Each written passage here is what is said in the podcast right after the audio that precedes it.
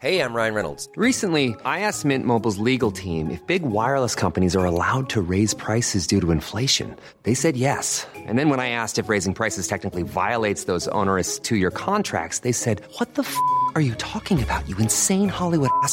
So to recap, we're cutting the price of Mint Unlimited from $30 a month to just $15 a month. Give it a try at mintmobile.com slash switch. $45 upfront for three months plus taxes and fees. Promo rate for new customers for limited time. Unlimited more than 40 gigabytes per month. Slows. Full terms at mintmobile.com.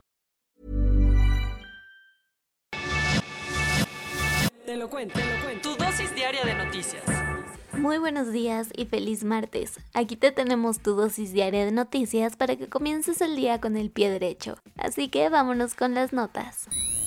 Tras hacerse del control de Lugansk, las fuerzas de Rusia ahora tienen la orden de Vladimir Putin para apresurar la toma del Donetsk. El plan de Moscú para hacerse del este ucraniano va viento en popa tras confirmarse la toma contundente de la región de Lugansk, que como recordarás vino con la caída de las ciudades de Severodonetsk y Lysychansk. Esta victoria invasora no es cosa menor, ya que es la primera vez que Rusia se hace de toda una provincia ucraniana completa en su avanzada militar de este año. El siguiente paso de los invasores es tomar la región de Donetsk, ya que allí se encuentra el puerto de Mariupol, también asediado y controlado por los rusos. Lugansk y Donetsk conforman la región del Donbass, que según analistas podría ser el botín que busca Putin. Ante esto, las bélicas ambiciones del Kremlin se han materializado en las peticiones de Vlad, que pidió expresamente meterle prisa para que sus tropas se hagan de este segundo territorio.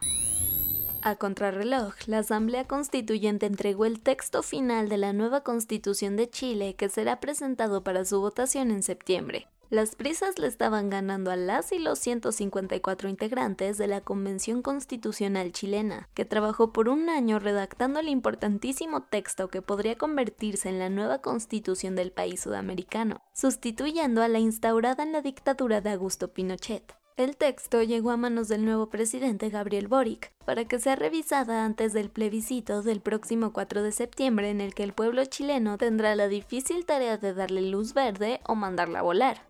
Ahí está el meollo del asunto, ya que según los últimos sondeos, la opción de rechazo al documento va liderando las preferencias con un 44% por encima del 25% de aceptación. Eso sí, serán clave los indecisos que representan a 3 de cada 10 votantes. En plenos festejos de independencia en Estados Unidos, un nuevo tiroteo sembró terror a las afueras de Chicago. Fue un 4 de julio diferente en Estados Unidos, que tristemente sigue presenciando tiroteos masivos en sus calles, escuelas, centros comerciales y demás lugares públicos. Esta vez fue en un suburbio de Chicago, donde un sujeto armado abrió fuego contra las y los asistentes del desfile de independencia en el centro de Highland Park. El responsable todavía está prófugo, aunque mínimo la policía logró confiscar el rifle que utilizó y ya está emitida una alerta de búsqueda. En su atentado dejó a al menos seis personas sin vida y más de 40 heridas en los hospitales de la urbe. Con este espantoso suceso, las autoridades de la zona y otras ciudades aledañas cancelaron todos sus eventos programados para el 4 de julio, con la intención de prevenir posibles amenazas. Por su parte, la Cancillería mexicana confirmó la muerte de un connacional en el tiroteo, además de dos heridos. Vámonos a los cuentos cortos. Se nos incendió la línea 2 del metro de la Ciudad de México. Los problemas en las vías del servicio de transporte capitalino siguen causando estragos y sustos a los usuarios que día con día lo usan. Esta vez, un cortocircuito en la subestación de distribución que funciona entre las estaciones Xola y Villa de Cortés causó las llamas, provocando la suspensión de las labores que después de dos horas fueron restablecidas en su totalidad. Por su parte, Claudia Sheinbaum pidió a las autoridades una investigación a fondo.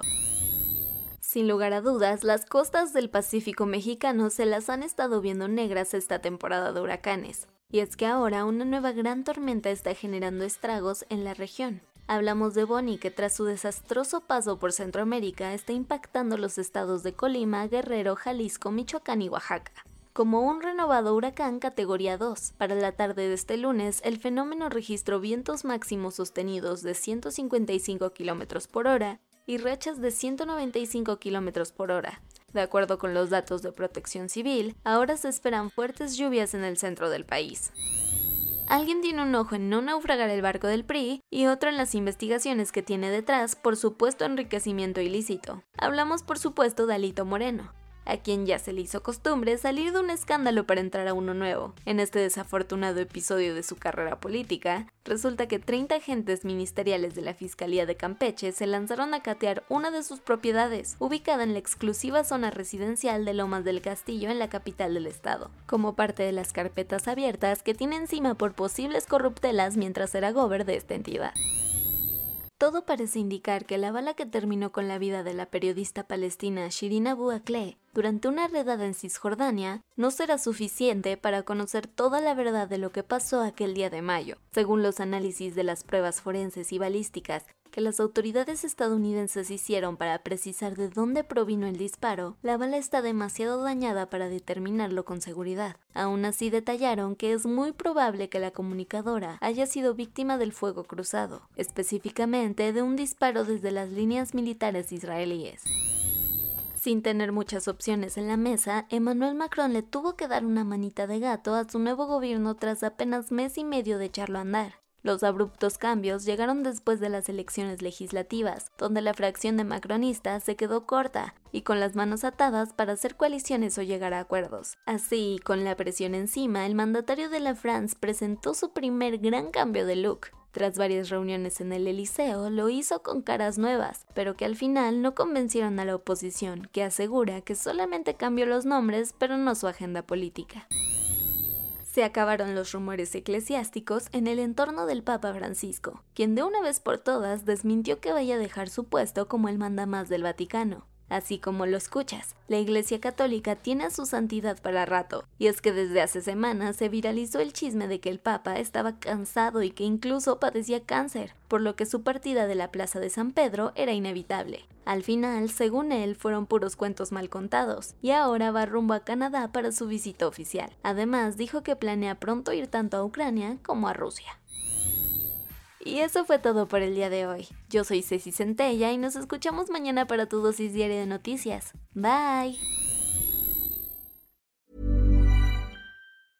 Hey, folks, I'm Mark Marin from the WTF Podcast, and this episode is brought to you by Kleenex Ultra Soft Tissues your ally to help tackle your allergy symptoms this season. I love the change of seasons, but nobody loves pollen and all those other things floating in the air that make you sneeze during this nice weather. Kleenex Ultra Soft tissues are hypoallergenic and allergist approved. So fight back against watery eyes and runny noses without worrying about irritating your skin. For this allergy season, grab Kleenex and face allergies head on.